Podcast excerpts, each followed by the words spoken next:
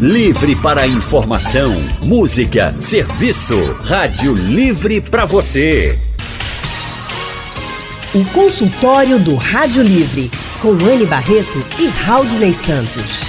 Faça a sua consulta pelo telefone 3421 3148. Na internet www.radiojornal.com.br. Rádio Livre. Boa tarde, doutor. Boa tarde, doutor Gabriel Aureliano. Muito obrigada por estar no nosso consultório de hoje. Boa tarde, Aninha. Obrigado pela, pelo convite e boa tarde a todos também que estão ouvindo a gente. Consultório do Rádio Livre hoje vai falar sobre o vírus HIV e a AIDS. Domingo, 1 de dezembro, foi o Dia Mundial de Luta contra a AIDS. No Brasil, segundo o Ministério da Saúde, mais de 130 mil pessoas têm o vírus HIV e não sabem. E os cientistas descobriram um novo tipo do vírus HIV. Desde os primeiros casos do HIV na década de 80, a medicina avançou bastante. Mas por que ainda é tão difícil encontrar a cura da AIDS? Para responder a essa e outras perguntas, estamos recebendo aqui o infectologista, especialista em saúde da família, Gabriel Aureliano. Boa tarde, doutor. Boa tarde. Agora, se vocês que estão nos ouvindo também quiser participar com a gente, pode participar pelo telefone, pelo painel interativo no nosso site, pelo Facebook da Rádio Jornal e também pelo WhatsApp. O número é o 99147 8520. Doutor Gabriel, vamos tentar pelo menos começar esse consultório tentando responder essa pergunta que é difícil. Por que é tão difícil assim encontrar a cura da AIDS? É, como a gente estava conversando agora, teve uma descoberta de um novo subtipo, né? E a explicação passa mais ou menos por aí. A gente tem dois tipos de HIV, esses tipos, o tipo 1 e o tipo 2. O 2 é no, no leste africano, a gente não costuma ter, a gente não tem ele aqui. Os casos que, se por acaso aparecerem no Brasil, são originários de lá. E aí no tipo 1 a gente tem a divisão de M, N, O, P. Depois a gente tem em cada um desses tipos outras divisões, como A, B, C, D, F. E aí quando a gente vai olhando, a gente tem uma gama de variações do mesmo vírus. O vírus do HIV é conhecido como um retrovírus. Ele tem uma diferença para os outros vírus tradicionais. A gente, quando chama de virose, às vezes o pessoal fala, ah, porque é besteira. Não é porque a gente às vezes não consegue identificar e não precisa. Mas tem vírus que a gente precisa identificar, sim. O, no caso do HIV, como ele tem essa grande variação de tipos e subtipos, para você ter uma ideia, de um ser humano para o chimpanzé, a gente costuma dizer que tem a diferença de 1% de DNA. Né? É, de um HIV, de um subtipo do subtipo, para um outro de um outro subtipo, você pode ter uma diferença, às vezes, de até 30%. Hum. Ou seja, mesmo que a gente conseguisse encontrar uma vacina para um subtipo, ela muito provavelmente não seria eficaz para todos os outros entende? Por causa da diferença que um RNA de um vírus tem para o outro. Porque o vírus do HIV ele não é de DNA, ele é de RNA. É, é, um é pouco mais simples a camada, o tipo de informação que ele tem, mas ela se torna um pouco mais complexa para a gente conseguir tratar, no caso desse retrovírus. Por que é tão complexo assim, doutor? Porque quando você tem é, um tipo de vírus com a variação dessa, da genética dele, o que é a genética? É o que tem de informação para você fazer uma cópia, é como se fosse uma receita de bolo. E essa receita de bolo, ela consegue fazer o mesmo bolo de uma forma muito diferente. E a gente não consegue atacar direto o vírus. O que a gente tem hoje em dia de tecnologia não vai direto no vírus, porque esse vírus ele se esconde justamente na célula que é, é, uma célula da imunidade da gente. É como se fosse o capitão da imunidade, quem manda no resto da imunidade. E aí, como ele está infectado, ele não consegue mandar as outras células atacarem a ele próprio. Ou seja, o vírus do HIV, ele entra no corpo do paciente, ele fica um tempo em latência, em média de 8 anos, mulher, 10 anos homem. E depois disso, é, você tem como se fosse um boom dessa, dessa quantidade de vírus, que é quando a imunidade cai de vez a gente diz que o paciente tem AIDS propriamente dita, ou seja, HIV é uma coisa, AIDS é outra. E além dele ficar escondido na célula que controla a imunidade, ele ainda tem essa característica de você ter vários subtipos. Então, uma vacina às vezes não é muito fácil de você dar. E mesmo que você conseguisse dar a vacina, é muito difícil para o sistema imunológico atacar o próprio chefe que é esse linfócito TCD4 que a gente fala quando a gente controla às vezes a imunidade do paciente. E aí no final das contas esse paciente acaba tendo a, a, o corpo dele não conseguindo combater sozinho. Então é por isso que o, os, assim, os cientistas procuraram uma forma de tentar controlar essa infecção. E isso veio através das medicações. É, porque elas vão mais ou menos na estrutura que é comum de todos os vírus, que são as enzimas. Uma enzima é para deixar entrar, outra é para fazer uma cópia, outra é para fazer sair, mais ou menos isso. E o remédio entra nas fases da reprodução desse vírus. Então a gente consegue controlar, porque o remédio não mata, ele impede que ele progrida. O remédio acaba fazendo com que o vírus durma e se esconda. Mas se o paciente deixa de tomar o remédio, esse vírus pode voltar a acordar de novo. Se o paciente, digamos, tem relação com alguém que tem um outro subtipo diferente do dele, e o dele tiver controlado e o dessa outra pessoa não, o vírus dessa outra pessoa pode entrar e acordar o dele também. E aí a capacidade do vírus do HIV de mutar, de mudar a sua estrutura é muito grande também. Tá certo. Entre outras coisas. Doutor, você quer fazer um intervalo agora? Posso Não, fazer uma pergunta? pode fazer. Doutor, o que é a AIDS? A gente tem a a AIDS é, sendo uma sigla em inglês que já foi até uma palavra portuguesada. A AIDS é a síndrome da imunodeficiência adquirida.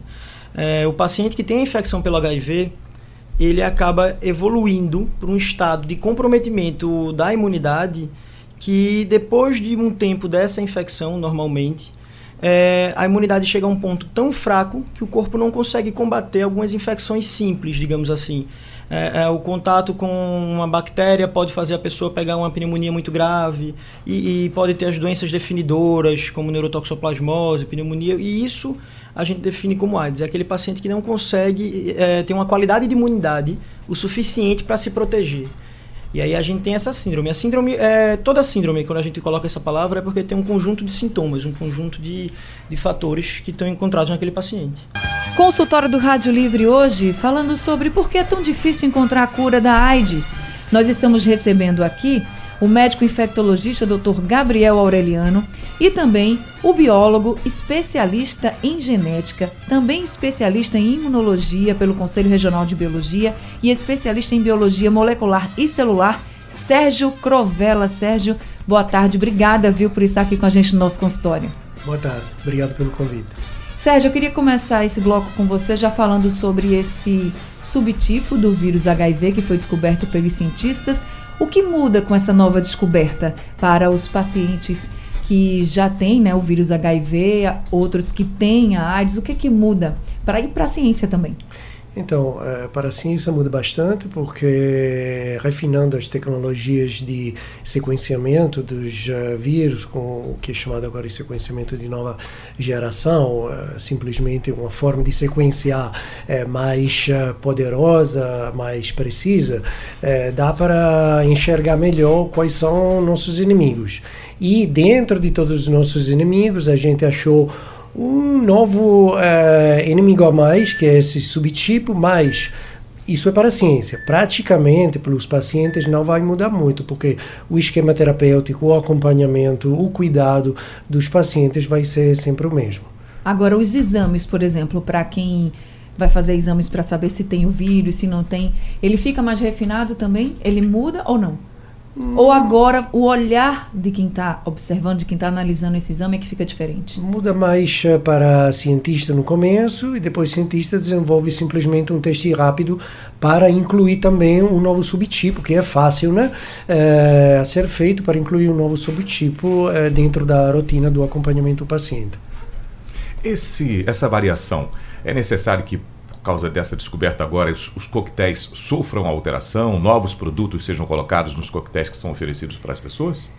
É, vamos dizer, uma pergunta muito interessante.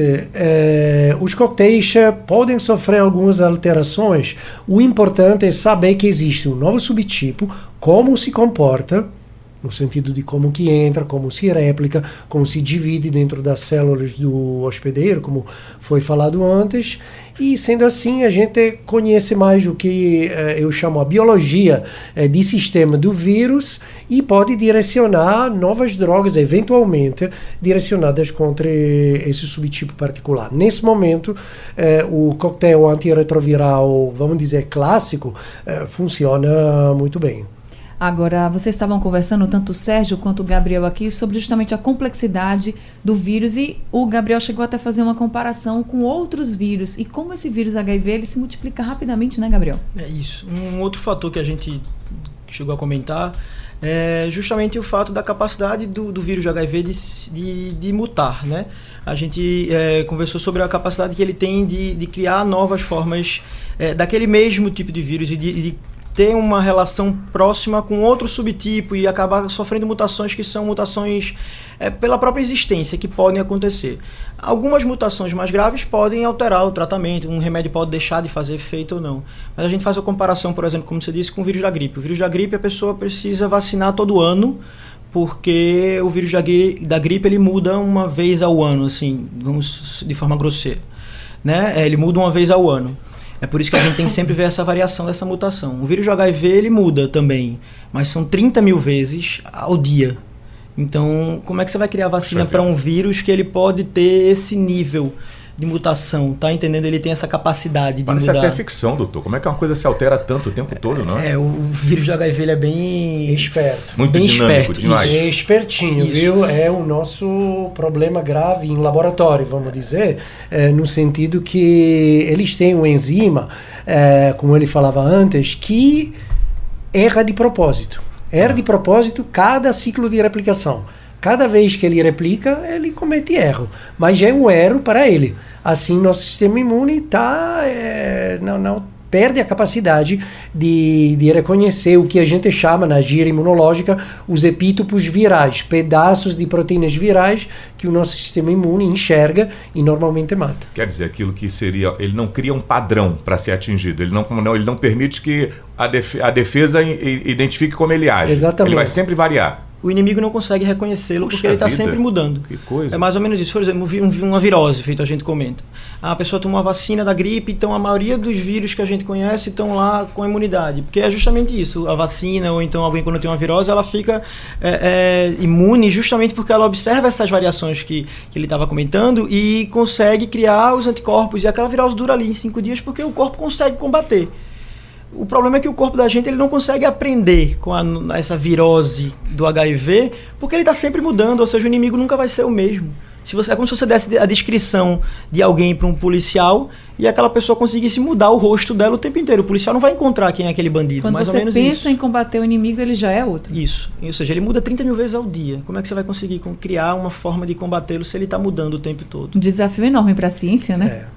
É por isso que o mais fácil, perdão, é você, no caso do HIV, o sucesso que a gente tem hoje em dia, é porque a gente deixou de procurar o rosto dele. A gente começou a procurar quem tem braço, quem tem perna. Todo ser humano tem braço e perna, em média, da maioria das pessoas. Então, se você combater esse tipo de coisa que é comum a todos, você consegue ter um certo controle. Então, ele começou a combater aquele tipo de bandido que tinha tal enzima, como essa enzima que ele falou, que é a transcriptase reversa. E aí você vai e combate a enzima da integrase. E aí as medicações são assim: inibidor de transcriptase reversa, NUC não NUC, inibidor de integrase, inibidor da protease. Vai nas enzimas para poder combater isso. Consultório do Rádio Livre hoje falando sobre as dificuldades para encontrar a cura da AIDS. Estamos recebendo o biólogo Sérgio Crovella e o médico infectologista Gabriel Aureliano aqui no nosso consultório. E pelo telefone, o Jaziel Rodrigues, de Beberibe, é quem conversa com a gente. Jaziel, boa tarde para você. Boa tarde, Ana. Eu acho que eu vou virar padre.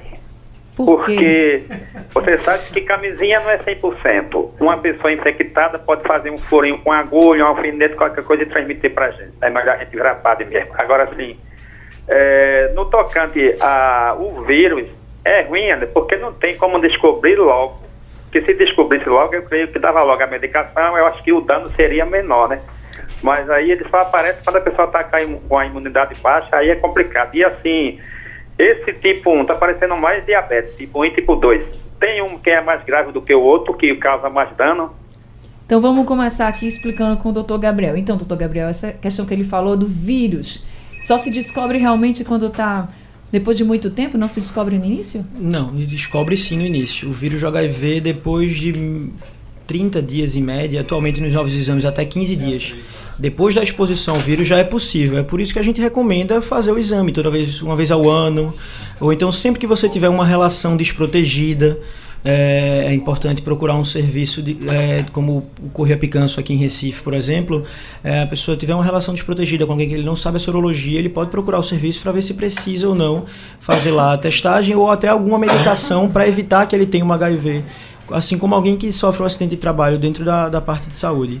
É, mas aquelas pessoas que vão fazer exame laboratorial, por qualquer motivo, é importante falar com o seu médico. Quando você for fazer o check-up, e pedir para que ele inclua o exame de HIV, de hepatite e de sífilis.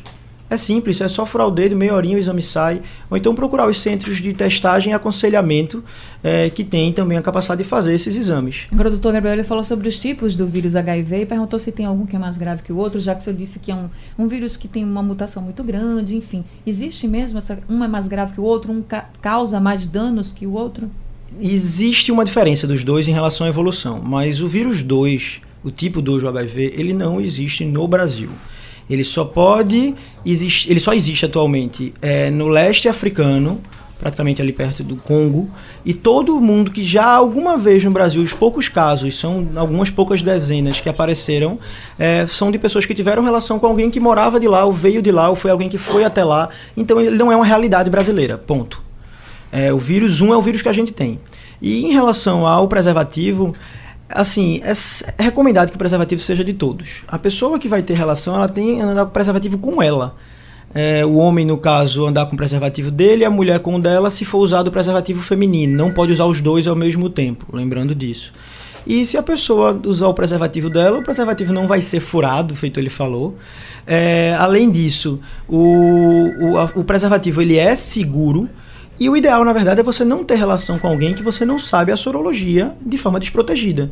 Se você vai fazer é, é, o planejamento de a partir de agora, não, estou com alguém fixo, alguém sério, vou começar a ter relação sexual com aquela pessoa e quero é, os, deixar de usar preservativo. Você vai no seu médico, faz o exame, a pessoa vai no seu médico, faz, o, faz no médico dela, faz os exames dela e a partir daí está liberado. Desde que o médico libere quando vê o resultado dos exames, lógico. Tá certo. Raulney, quem está com você? Meu Zé que está na linha também ali. Ele é da Imbiribeira e está participando com a gente agora. Oi, meu Zeque. É, boa tarde. Boa tarde. Olha só, gente, eu vou fugir um pouquinho do assunto, mas que é, eu acho muito importante. No carnaval desse ano, eu fiz aquele examezinho da, da HIV, etc, etc. Não deu nada, mas deu sífilis. Aí fui encaminhado, procurei o hospital e fui uma consulta, um médico me passou é, uma apresentação de 1.200 três vezes por semana durante nove dias. Quando eu fui tomar a bezetacil, o médico que estava de plantão disse que não era assim não, que eu tinha que tomar duas bezetacil por semana de uma vez só, de 240, durante um mês.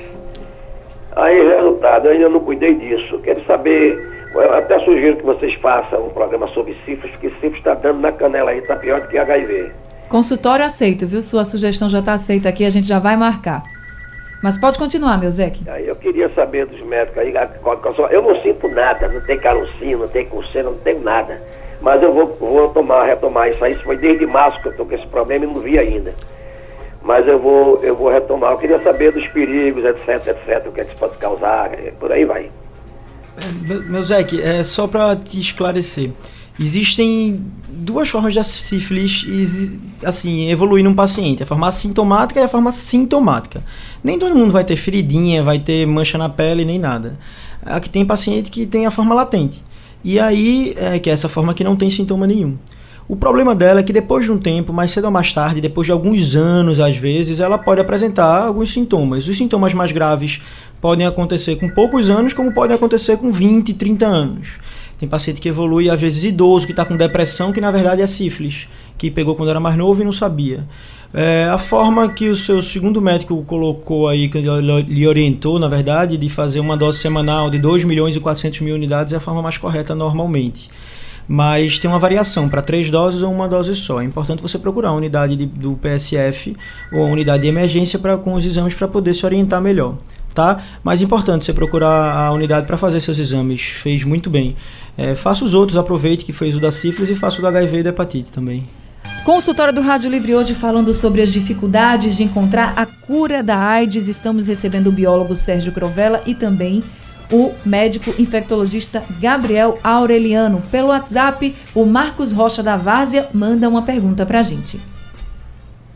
Vamos ouvir?